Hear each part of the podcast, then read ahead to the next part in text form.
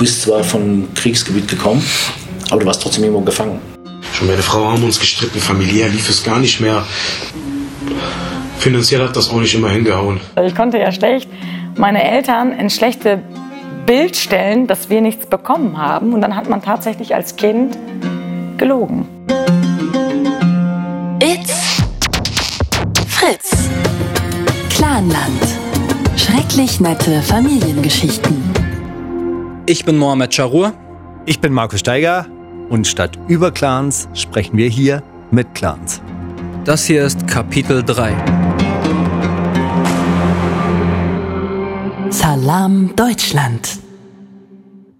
In der letzten Folge haben wir uns darüber unterhalten, wie arabische Großfamilien überhaupt nach Deutschland gekommen sind. Und wir haben ganz, ganz unterschiedliche Geschichten gehört. Die meisten davon waren Fluchtgeschichten. Und viele dieser Geschichten hatten irgendetwas mit dem Bürgerkrieg im Libanon zu tun. Unter anderem ja auch die Geschichte von deiner Familie.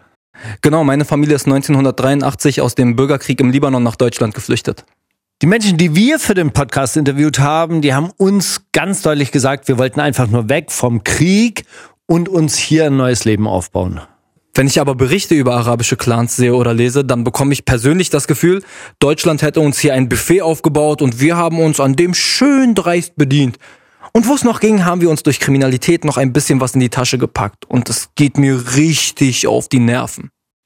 Und deshalb haben wir uns für diese Folge wieder auf die Reise gemacht, um unterschiedlichen Mitgliedern aus arabischen Großfamilien die Frage zu stellen, wie war das eigentlich damals, als ihr nach Deutschland gekommen seid? Bevor wir hier jetzt aber so richtig ins Thema einsteigen, nochmal die dreiste Frage an dich, Mo.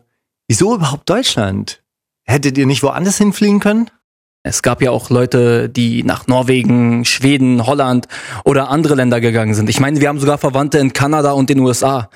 Meine Familie wollte anfangs nach Australien, aber da ist dann kurz bevor es losgehen sollte, alles schiefgelaufen. Visa-Probleme, Flugticket, alles. Und sie haben es dann nicht dorthin geschafft. Dann hat ein Verwandter ihnen gesagt, dass er ihnen Flugtickets nach Deutschland besorgen könnte. Und meine Eltern dachten sich, bevor jetzt ihre Kinder in ihren Armen sterben, gehen sie halt dahin.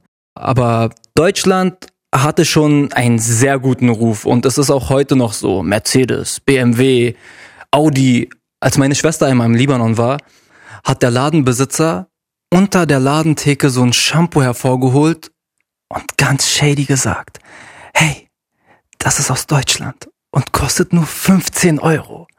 Also es war dann Shampoo aus Deutschland, aber so eine Discountermarke.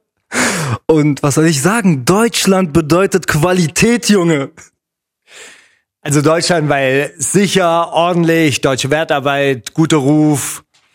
Aber wie war das dann, als ihr nach Deutschland gekommen seid? Also du warst ja noch nicht geboren, aber was weißt du denn über die Ankunft und die Anfänge in Deutschland von deiner Familie?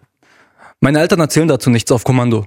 Ich glaube, die wissen auch nicht so wirklich, was sie erzählen sollen. Aber letztens komme ich so ins Wohnzimmer und mein Vater erzählt meinem Schwager die Geschichte von seinem Asylverfahren, wo ich mir denke, ey, ich habe dich ja so 50 Mal nach einer Story gefragt und sagst, äh, wir sind halt hierher gekommen und dann waren wir halt hier ja, ich glaube, das, halt, das hatten wir ja öfters bei diesen Interviews, dass die Leute manchmal gar nicht wussten, was wir von ihnen wollten. Also wenn wir gesagt haben, erzähl uns die Ankunftsgeschichte, dann so, ja, wir sind halt, wir sind halt angekommen. Also so die richtige Ankunftsgeschichte, da sind wir ja mehrmals losgezogen.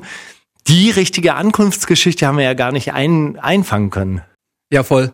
Für die letzte Folge haben wir ja Mo aus Worms besucht, der seine Flucht aus dem Libanon geschildert hat. Und bei der Frage nach der ersten Zeit in Deutschland, das hat er auch wieder ganz trocken und kurz erzählt nur.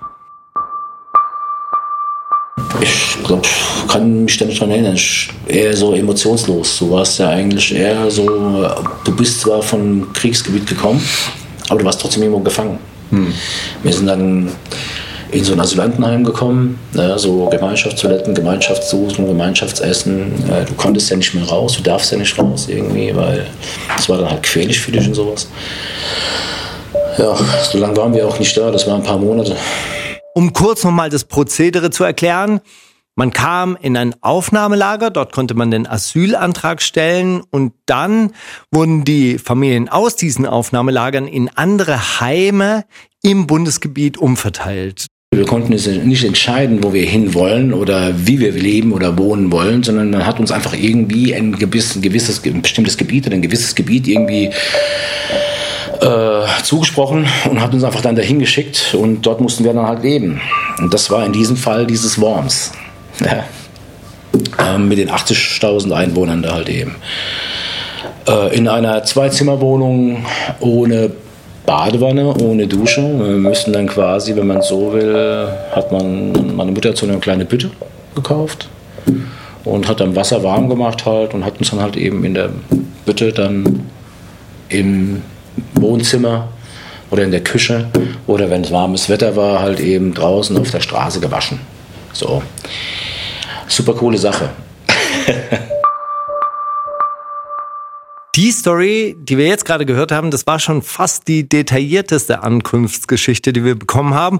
Und ehrlich gesagt hatte ich immer den Eindruck bei unseren Interviews, dass die Leute deshalb nicht so viel über diese erste Zeit erzählen konnten, weil sie in dieser Zeit einfach nichts erlebt haben. Bei unseren Gesprächen stand aber ein anderer Punkt immer total schnell im Vordergrund. Ich frage dich jetzt mal ganz direkt, was haben deine Eltern zu der Zeit gearbeitet? Sie haben nicht gearbeitet. Warum nicht? Ich meine, Naja. das bestätigt ja das Klischee, dass hier alle nur herkommen, um in der sozialen Hängematte zu chillen. Weil sie nicht durften. Sie hatten keine Arbeitserlaubnis. Sie hatten damals eine Duldung. Was ganz wichtig ist, eine Duldung ist keine Aufenthaltserlaubnis. Eine Duldung bedeutet nur, dass die betreffende ausländische Person nicht abgeschoben werden kann. Duldung heißt Aussetzung der Abschiebung. Das heißt, eigentlich ist die Person ausreisepflichtig, aber es wird momentan aus verschiedenen Gründen darauf verzichtet abzuschieben. Entweder weil die Person keine gültigen Papiere eines anderen Staates hat oder weil der betreffende Staat die Person nicht zurücknimmt oder weil die Person krank ist und deshalb nicht abgeschoben werden kann. Duldung, das ist auch so ein Begriff, der in fast jedem unserer Interviews aufgetaucht ist. Und heute hören wir zwei Duldungsgeschichten. Eine ist direkt bei einem unserer allerersten Interviews aufgetaucht. Was wollt ihr? Ich darf nicht mal eine Bankkarte mit einer Duldung beantragen. Wollt ihr, dass ich kriminell werde? Wollt ihr unbedingt, dass ich morde? Wollt ihr, dass ich irgendwo einbreche, jemanden umbringe wegen 50 und 100 Euro oder wegen 10.000 Euro? Das will doch kein Mensch. Also ich kannte den Begriff, aber viele wissen ja gar nicht, was sich dahinter verborgen hat. Also man bekam damals zum Beispiel kein Bargeld ausgezahlt, man bekam Lebensmittelgutscheine oder auch Kleidermarken oder teilweise auch nur direkt Lebensmittel zugeteilt. Und vor allem bekam man keine Arbeitserlaubnis. Und das war das Thema in einem dieser ersten Interviews mit Rassan. Eigentlich war das unser allererstes Interview, oder? Deshalb war die Tonqualität auch so kacke. Wir hatten noch überhaupt kein richtig gutes Aufnahmegerät. Ja. Und wir kamen in dieses Wohnzimmer von Rassan, was auch so ein- typisch arabische, ne? Ja. das typisch arabische Wohnzimmer, der Fernseher lief. Wir mussten erstmal bitten, dass der Fernseher leise gemacht wurde. Und Rassan ist auch wieder so ein, so ein stabiler, aktiver Typ, der eigentlich auch so rüberkam, als würde morgen eine Pizzeria eröffnen wollen. Also so voller Tatendrang. Wir mussten seinen Namen ändern. Richtig, er hat uns darum gebeten. Und dann stand plötzlich also dieser Begriff im Raum. Duldung. Und Rassan hat uns ganz persönliche Stories erzählt, wie das damals mit seinen Duldungen abgelaufen ist bei ihm und was die Sachbearbeiterin in einem Fall bei der Ausländerbehörde zu ihm gesagt hat. Ja, ich würde erstmal sagen, Sie gehen am, am besten zum Sozialamt. Sowieso. Warum darf ich nicht arbeiten oder was? Nee, dürfen Sie nicht. Sie haben jetzt, Sie kriegen von mir jetzt äh, eine dreiwöchige, äh, eine dreitagige Duldung. Ich durfte alle drei Tage zur Ausländerbehörde gehen und sie verlängern. War das bei deinen Eltern eigentlich genauso? Also so alle drei Tage? Ja, auf jeden Fall habe ich solche Stories äh, von ganz vielen gehört. Und das ist ehrlich gesagt für einige bis heute ein Thema. Rassans Eltern sind, wie meine, in den 80ern nach Deutschland geflohen. Die Geschichte, die er uns erzählt hat, die spielt aber viele, viele Jahre später, im Jahr 2008. Damals war er schon erwachsen. Nach drei Monaten ging es dann so rum, dass sie mir nur einen Monat gegeben hat. Nach diesem einen Monat hat sie mir noch mal einen Monat gegeben. Drei Monate später hat sie mir dann für sechs Monate gegeben. Nach sechs Monaten gegangen hat sie mir ein Jahr gegeben. Nach einem Jahr hat sie mir eineinhalb Jahre gegeben. Immer die Duldung verlängert. Und bis dahin hatte ich noch keine Arbeitserlaubnis. Was ich mich damals bei diesem Interview schon gefragt habe, war das bei allen so, dass alle Geflüchteten nur eine Duldung bekommen haben? Oder gab es auch die Möglichkeit, dass man zum Beispiel eine Aufenthaltsgenehmigung mit Arbeitserlaubnis bekommen konnte? Also wovon hing das ab? Ey, das ist einfach kompliziert. Es heißt heute auch nicht mehr Aufenthaltsgenehmigung, sondern Aufenthaltstitel. Aber der Reihe nach. Es gab Leute, die haben einen Asylantrag gestellt und die haben auch Asyl bekommen. Einen Antrag haben erstmal alle gestellt. Asyl heißt, dass du dann auch einen Aufenthaltstitel bekommst. Du bist also rechtmäßig in diesem Land und genießt Aufenthaltsrecht. Nur galt der Bürgerkrieg im Libanon nicht als Asylgrund. Deshalb haben viele Leute ihre Papiere vernichtet, um nicht zurückgeschickt zu werden. Manche haben ihre Papiere aber auch wirklich auf der Flucht verloren. Auf jeden Fall konnten sie ohne Papiere nicht abgeschoben werden. Das heißt, sie haben kein Asyl bekommen, konnten aber auch erstmal nicht abgeschoben werden und deshalb gab es eine Duldung.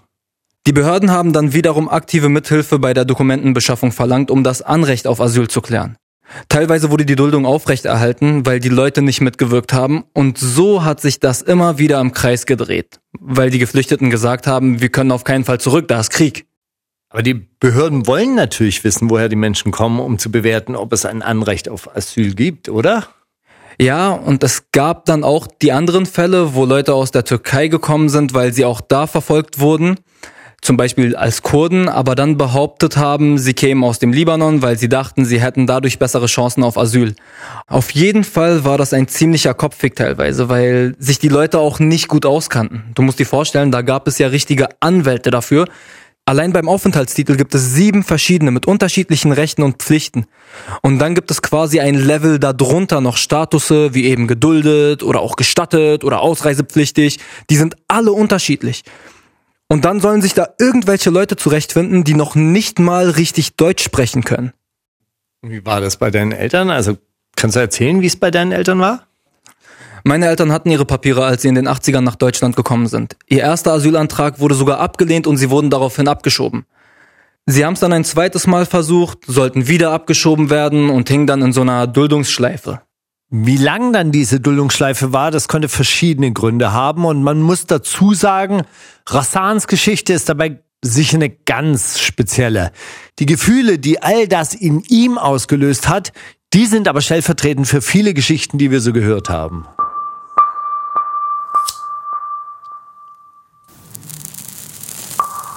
Aber es gibt Araber wie ich, Ausländer wie ich, die auch gerne arbeiten gehen, mit einem guten Job. Drei Kinder habe ich, eine Frau. Aber ihr müsst es mir doch ermöglichen. Dann alle drei Tage hingehen zum Verlängern, war mir zu viel. Ich habe das acht Jahre mitgespielt. Aber irgendwann war es zu viel. Schon meine Frau haben uns gestritten, familiär lief es gar nicht mehr. Finanziell hat das auch nicht immer hingehauen. Irgendwo immer Geld klein ist auch irgendwie scheiße, mal 10 da oder 5 Euro. Und hier ist, ist, ist nie mein Fall gewesen. Musst du aber, damit du auch mal ab und zu bei die Runden kommst, habe ich ja gesagt, kann doch nicht so weitergehen. Wie lange soll ich warten auf die dumme Kuh, bis sie mir eine Arbeitserlaubnis gibt, wenn sie gute Laune hat oder jemand sie bestiegen hat, dass er am nächsten Tag einen Termin bei mir hat? Oh, Heute haben wir mal gute Laune. Ein Jahr, sechs Monate Aufenthaltstitel mit einer schönen Arbeitserlaubnis. Denkst du, das wird jemals kommen? Hingegangen. Und meine Schwägerin war Zeugin, sie war an dem Tag da, sie hatte nämlich auch Termin, habe sie mitgenommen. Und dann habe ich gefragt, wie sieht es denn jetzt aus nach acht Jahren gehauen Wenigstens eine Arbeitserlaubnis für einen Minijob geben. Wenigstens, dass ich mich nicht zu Hause fühle wie in einer Zelle. Ihr, ihr macht mich psychisch krank. Was wollt ihr von mir? Ich habe acht Jahre die Füße stillgehalten, jetzt lasst mich doch mal endlich leben.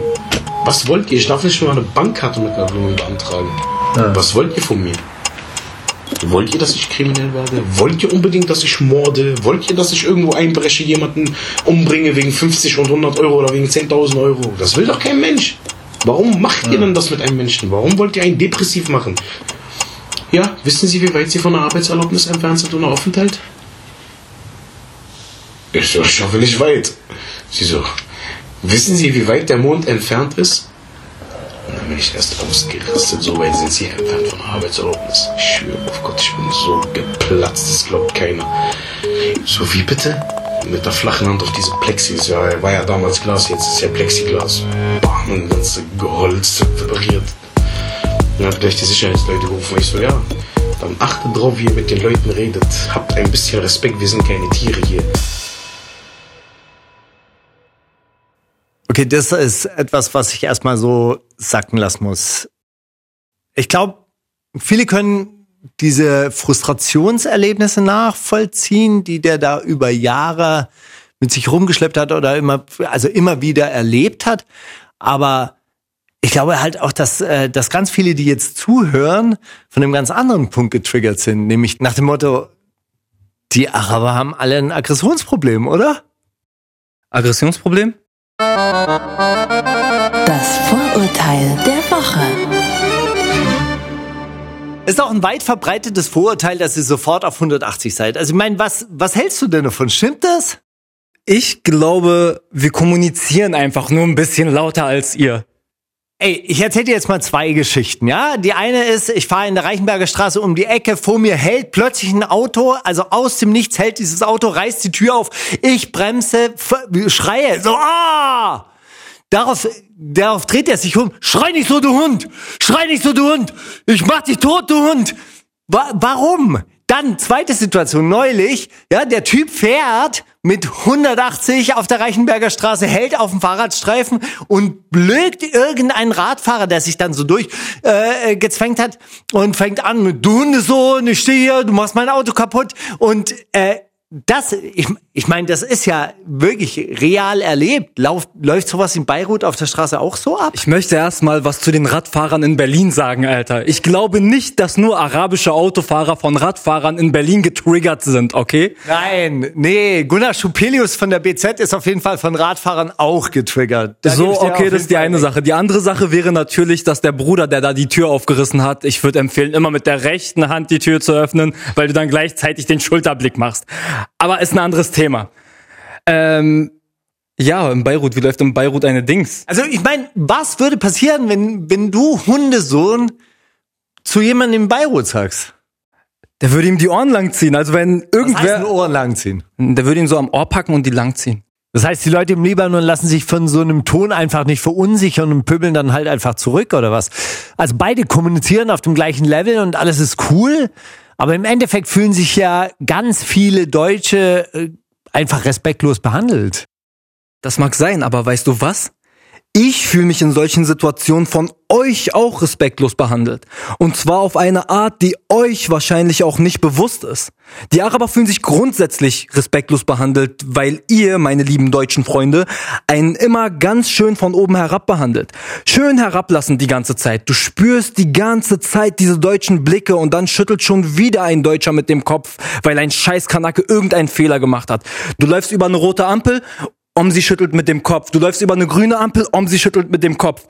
Auch das bringt mich erst auf dieses Level. Und der Vorwurf, wir werden immer aggressiv auch.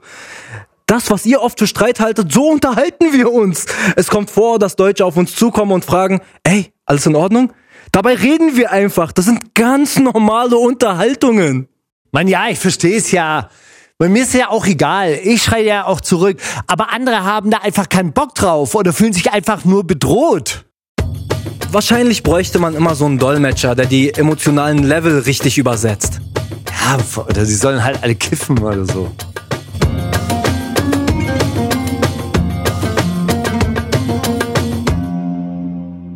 Aggressivität hin oder her. Ich denke, die Frustration von Rassan bei der Ausländerbehörde, ich glaube, die können ja die meisten auch nachvollziehen. Ich muss aber auch noch dazu sagen, nicht arbeiten zu dürfen war nur einer der Frustrationsfaktoren, weil eine Duldung auch bedeutet hat, dass man die Stadt nicht verlassen durfte. Das heißt, du hattest eine sogenannte Residenzpflicht. Dein Cousin hat beispielsweise an Ort X gewohnt und du hast an Ort Y gewohnt und dann hast du dich einfach ein paar Jahre lang nicht gesehen, weil du einfach nicht aus der Stadt raus durftest. Fatin, die wir in der letzten Folge gehört haben, die als kleines Kind mit ihren Eltern aus dem Krieg geflohen ist, durfte in der Schule nicht mit auf Klassenfahrt. Ihr Bruder war Boxer, durfte nicht mit auf die Boxweltmeisterschaft fahren. Also du merkst, es hat schon, das hat das Leben schon krass beeinflusst. Du durftest nicht so teilhaben, wie die anderen teilhaben durften normales Leben war also überhaupt nicht drin für diese Familien, so wie, wie ich das da so raushöre. Zurück in Libanon zu gehen war aber auch keine Option, weil da war ja Krieg. Wie die Story von Rassan ausgegangen ist, das erzählen wir dann später.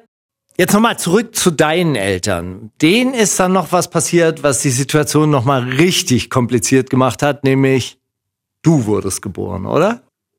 Auch das noch richtig reingeschissen.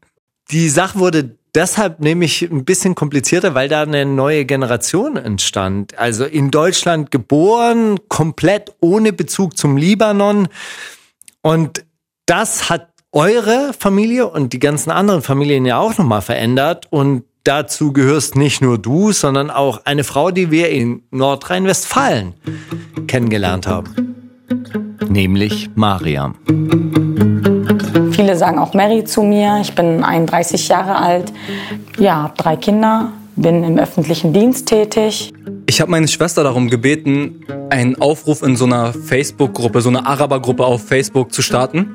Und Mariam hat sich dann daraufhin coolerweise bei uns gemeldet und wir haben sie dann im Ruhrgebiet bei ihr zu Hause besucht. Und ganz ehrlich, ich hatte am Anfang ein bisschen Schiss, dass es so eine deutsche Mary ist, die in einen Clan eingeheiratet hat.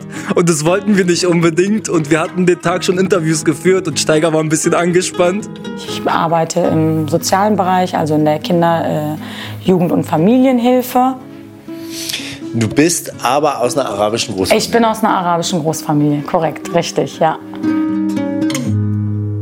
Sie war tatsächlich original aus einer arabischen Großfamilie und trotzdem ganz anders, als wir es uns vorgestellt haben oder ganz anders, als jetzt wie arabische Frauen in so einem Sternartikel beschrieben wurden, so als Kopftuch tragende Gebärmaschine. Ja, Mary, lange Haare, Jeans, legere Kleidung. Mary war richtig cool. Ganz anders, als äh, Frauen ansonsten in diesen Artikeln dargestellt werden. Meine Kinder tatsächlich, die sprechen hier zu Hause auch nur Deutsch. Liegt aber auch unter anderem daran, dass die ganztags betreut werden. Ich gehe ja noch arbeiten und das bleibt dann nicht aus. Also da ist ganz viel Deutsch einfach im Alltag mit drin. Mariams Eltern sind 1988 nach Deutschland eingereist. Zu dieser Zeit war ihre Mutter mit ihr schwanger. Mariam ist in Deutschland geboren, genauso wie du. Deshalb lassen sich eure Stories auch meiner Meinung nach ganz gut vergleichen. Und die Hintergrundgeschichte ihrer Eltern war für sie als Kind überhaupt nicht präsent. Ich sag mal so, ich habe das als Kind gar nicht richtig mitbekommen. Als Kind ist man tatsächlich Kind, man ist viel draußen gewesen in den heißen Sommertagen, wir waren viel in den Jugendzentren, wir waren viel draußen. Was sie dann aber schon gemerkt hat, war das Leben, das die Kinder in Deutschland führen und das Leben, das sie mit ihrer Familie führt. Das sind zwei ganz unterschiedliche Dinge und das hat wahrscheinlich auch was mit Vorurteilen zu tun. Wir haben sie nämlich gefragt, ob sie damals viele deutsche Freunde hatte. Nein, leider nicht so viele Freunde, weil das auch nicht so toleriert worden ist, dass viele, sag ich mal, zu uns nach Hause kommen durften. Das fing auch erst später an, so mit 14. Und ähm, man hat dann schon ganz klar, also meine Mama war schon der Meinung, nein, Deutsche kommen wir nicht ins Haus. Und hinterher hat sich auch das Bild gelegt. Ne? Es, ist, es ist tatsächlich so gewesen. Ne? Sonst würde ich lügen, wenn ich hier sitzen würde und sagen würde, es war anders. Was, was hat sie gegen Deutsche gehabt? Ähm, gut, meine Mama ist vielleicht jetzt nicht das Paradebeispiel. Sie ist da noch mal sehr ähm, extrem und ich sage auch immer, wenn ich das so, wenn ich meine Mama beschreiben müsste, sie ist der klassische Monk. So, ne? Und sie sagt, ja, die Deutschen sind halt nicht so sauber, die kommen mir nicht ins Haus, die haben Läuse. Normalerweise kennt man ja dieses Klischee, die Flüchtlinge, die nach Deutschland kommen, die bringen die Krankheiten mit und deshalb dürfen die deutschen Kinder nicht mit den Flüchtlingskindern spielen. Aber ironischerweise gibt's ja genau dieselben Vorurteile auf der anderen Seite. Wie war das denn in deiner Familie? Bei mir war das genauso. Ich musste mich auch richtig kaputt lachen, als sie das erzählt hat. Meine Mutter hat immer gesagt, die Deutschen haben Läuse, weil die Haustiere haben.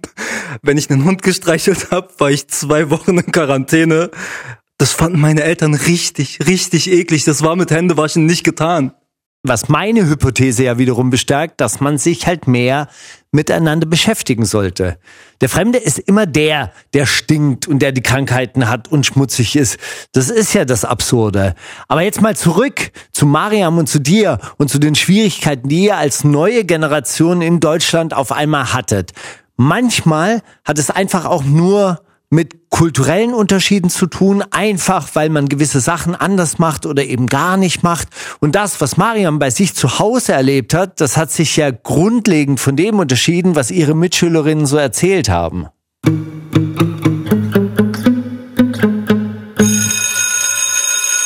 Ich habe eine Erinnerung, die sich so bei mir eingebrannt hat in meiner Kindheit. Da gab es ja diesen klassischen Morgenkreis und dann sollten die deutschen Kinder erzählen, was sie an den Wochenenden so gemacht haben oder an Weihnachten, wenn es Geschenke gab. Und ich war so pfiffig, dass ich tatsächlich gelogen habe, weil ich das nicht kannte. Ich konnte ja schlecht meine Eltern in schlechte Bild stellen, dass wir nichts bekommen haben. Und dann hat man tatsächlich als Kind gelogen und gesagt, na ja, wir feiern zwar nicht, aber wir haben das und das geschenkt bekommen.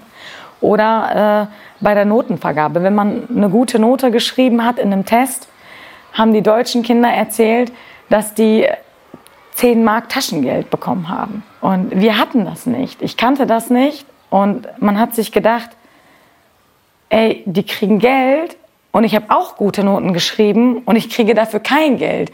Und meine Eltern, die waren dann sehr pfiffig, dass sie gesagt haben, ja, nächste Mal. Die haben mich hingehalten, die haben mich abgespeist. Irgendwann haben sich auch meine Eltern daran gewöhnt. Dann haben die auch natürlich mal eine 5 Mark rausgezuckt oder einen 10 Mark Schein ne, und haben gesagt, hier, hasse. So, aber auch die mussten das erstmal lernen, ne, weil die es nicht anders kannten. Also meine Eltern haben mir nie etwas gegeben. Meine Eltern hatten immer diesen Spruch drauf, der hieß Al-Eid, also wenn das Fest kommt, dann, dann kriegst du deine Belohnung sozusagen. Der einzige Haken war, dass ich diesen Trick irgendwann mal durchschaut habe und dieses Fest nie kam. Es gab nicht. Aufgeschoben ist aufgehoben, fertig. So einfach war das bei meinen Eltern. Wir sind natürlich komplett anders aufgewachsen. Wir sind überwiegend auf den Straßen, auf den Spielplätzen groß geworden und man hat uns einfach, sag ich mal, laufen lassen. Da gab es das nicht, dass man die Kinder an die Hand genommen hat und gesagt hat, wir unternehmen mal was. Und ich habe das natürlich in Frage gestellt, weil mich das auch beschäftigt hat. Ne, wir hatten keine eigenen Fahrräder und unsere Eltern sind nicht mit uns schwimmen gegangen. Die sind dann höchstens, wenn überhaupt mal mit uns picknicken oder grillen gegangen. Das ist das, was die kannten, aber mehr kannten die ja auch nicht. Wenn das so üblich ist, wenn alle irgendwie Fahrradtouren machen und du bist das einzige Kind in der Klasse und darfst keine oder machst einfach keine Fahrradtouren, für Mariam war das richtig schrecklich. Die hat dann so Geschichten erfunden. Erfunden habe ich, ähm, dass ich mit meinen Eltern auch schöne Unternehmungen gehabt habe, was natürlich nicht der Tatsache entsprach, aber ich musste ja irgendwie was erzählen, weil man kam irgendwie in Zugzwang. Man musste als Kind was erzählen, man hatte aber tatsächlich nichts zu erzählen. Ne? Man war einfach unter seinen Geschwistern, man war viel draußen, aber letztendlich habe ich mich als Kind auch einfach geschämt, die Wahrheit zu erzählen. Ne? Das ist ein krasser O-Ton. Du musst dir vorstellen, du bist ein Kind und machst halt die Sachen, die in deiner Familie gemacht werden und dann musst du dich dafür auch noch schämen. Ehrlich gesagt habe ich mir auch Geschichten ausgedacht, was wir am Wochenende Geiles gemacht haben, aber das waren dann keine Radtouren, die fand ich damals schon scheiße. Ich denk zurück und das waren halt immer so kulturelle Clashes. Du bist immer irgendwie dazwischen. Du hängst zwischen dem, was du kennst, wie du lebst, deiner Fam, alles Sachen, die du auch liebst und der deutschen Gesellschaft, die du über die Schule und die anderen Kinder kennenlernst. Jetzt haben wir in der Folge zwei Positionen oder zwei unterschiedliche Perspektiven aus zwei Generationen gehört. Also die erste Generation, die hier als Geflüchtete ankam, in diese Duldungsschleife da reingeraten ist, unter den Duldungen gelitten hat und nie so richtig ankommen konnte. Und dann die neue Generation, die hier in Deutschland geboren ist, die nur Deutschland als Heimat kennt. Kannst du dich erinnern, wann dir die schwierige Situation deiner Eltern zum ersten Mal aufgefallen ist? Das war eine gesamt schwierige Situation. Ich habe Ich habe ja immer gedacht, dass alle so leben. Das fällt dir erst auf, wenn du in der Schule bist und feststellst, dass die anderen Kinder gar nicht zur Ausländerbehörde müssen, um ihren Aufenthalt zu verlängern. Es gab voll viele kleine Geschichten. Unsere Mütter haben zum Beispiel Picknick vorbereitet, um auf der Wiese vor der Ausländerbehörde was zu tun zu haben, weil man da immer so lange warten musste. Meine Eltern haben uns auch immer das Gefühl gegeben, dass wir hier nur zu Gast sind.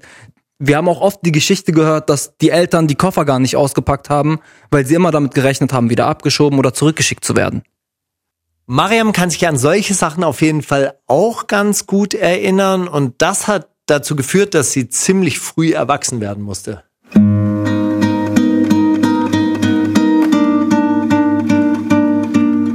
Also es fing erst an, mich zu belasten, so mit ab zwölf. Ab zwölf Jahren haben meine Eltern mich auch angeschleppt zu Behörden, zur, damals hieß es noch Agentur für Arbeit, das ist ja jetzt ein klassisches Jobcenter.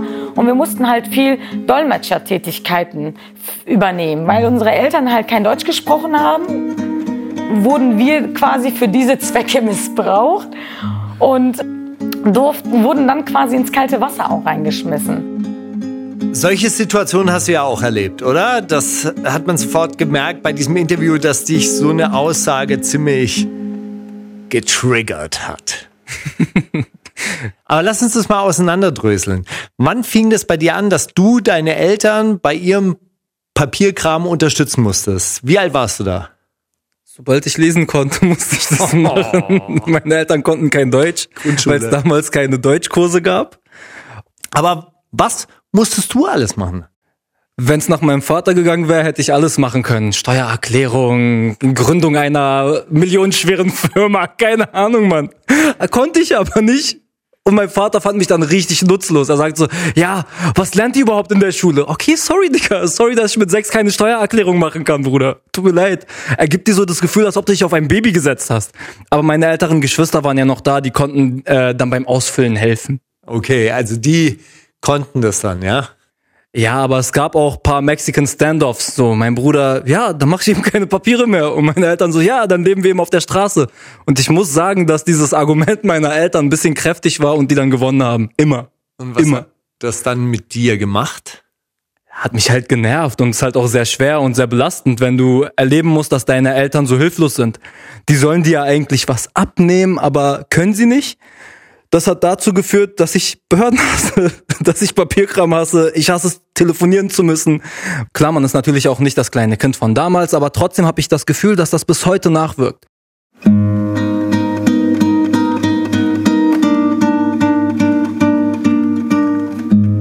Als Kind sollte man schon seine Kindheit ausleben und auch als Jugendliche. Ne, es, natürlich war es sehr belastend für mich und ich habe ganz oft still und heimlich in meinem Zimmer geweint und hatte nie wirklich einen Ansprechpartner, mit dem ich darüber reden konnte. Es war also so, dass diese Menschen, diese Eltern hierher kamen und im Grunde nichts zu tun hatten. Und das ist ja das Schlimmste, glaube ich, für einen Menschen, wenn er zur Untätigkeit verdammt wird. Schlafen, essen, warten. Die Eltern können nicht arbeiten, sie sind auf ihre Kinder angewiesen, was die ja auch noch mal kaputter macht, weil du willst ja nicht auf deine Kinder angewiesen sein. Ja, eigentlich sollte es ja genau umgekehrt sein. Und auf der anderen Seite, die Kinder müssen früher erwachsen sein. Also eine unglaubliche emotionale Belastung für alle. Ich will es gar nicht schlecht reden, weil das hat mich auch noch mal geprägt. Das hat mich geprägt, das hat mich zu dem Menschen geformt, der ich jetzt heute bin. So, ich habe immer versucht, nie die Hoffnung an das Gute zu verlieren. Also es war, ich war für mich in mich gekehrt und habe gedacht, du wirst schon deinen Weg gehen. Und ich war wirklich sehr, sehr willensstark.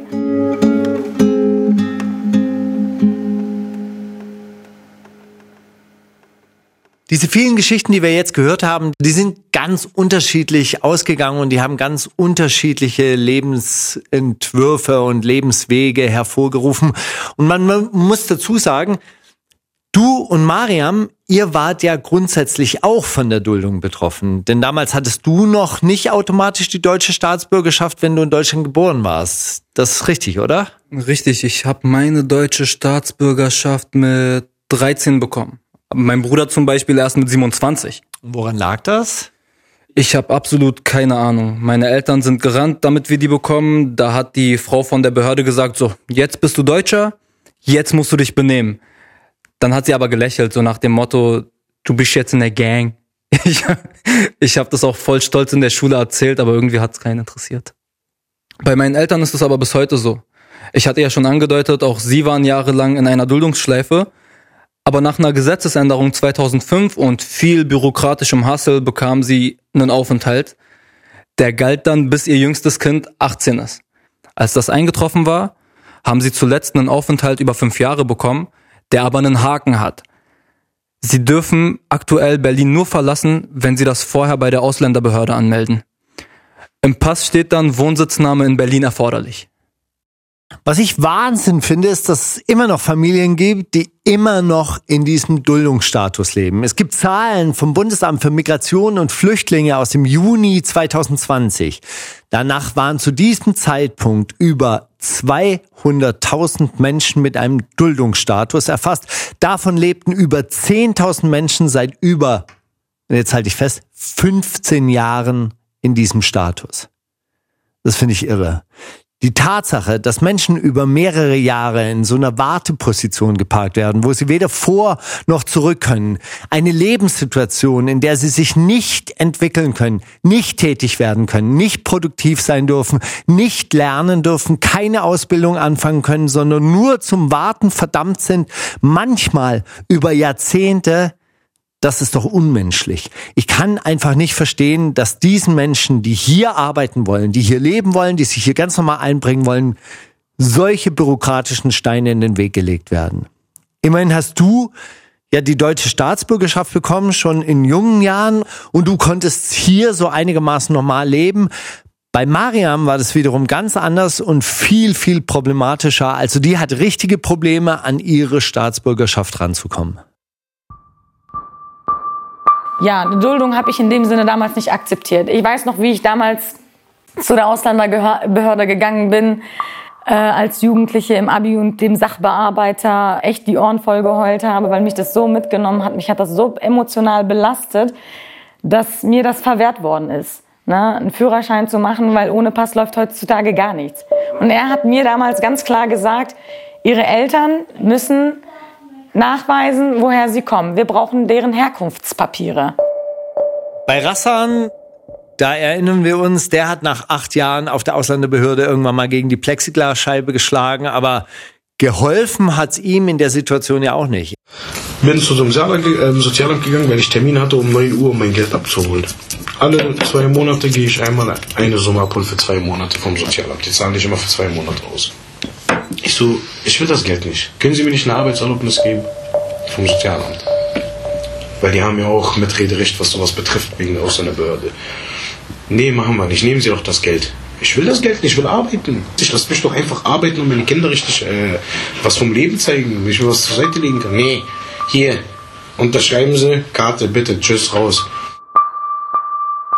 Natürlich spielt dabei auch immer eine Rolle, ob man in der Zeit straffällig geworden ist oder nicht. Aber das können Straftaten sein, wie gegen die Residenzpflicht verstoßen oder zum Beispiel gegen die Mitwirkungspflicht. Also Straftaten, die nur Ausländer begehen können, weil sie gegen Gesetze verstoßen, die nur für Ausländer gelten. Du hast Angst abgeschoben zu werden, deshalb besorgst du deine Papiere nicht, weswegen du dann keinen Aufenthalt bekommst und so weiter und so fort. Das dreht sich dann immer wieder im Kreis. Und damit sind verschiedene Betroffene ganz unterschiedlich umgegangen. Wäre Deutschland früher wie jetzt, zu meiner Zeit, wäre ich niemals kriminell gewesen. Man sieht ja auch auf zu anderen Menschen, die sich gerade ein Haus gekauft haben oder ein teures Auto leisten können. Und leider Gottes gehen diese Menschen dann diesen falschen Weg. Welche Wege aus der Situation gab es? Und wie entscheidet man sich für einen? Man muss sagen, es sollte für Rassan kein glückliches Ende geben. Aber dazu und wie Mariams Geschichte ausgegangen ist, mehr in der nächsten Folge. Ich bin Mohamed Charur. Und ich bin Markus Steiger. Und das war Clanland. Fritz. Clanland. Schrecklich nette Familiengeschichten. Habt ihr Feedback oder Fragen? Schreibt an podcast.fritz.de. Fritz ist eine Produktion des RBB.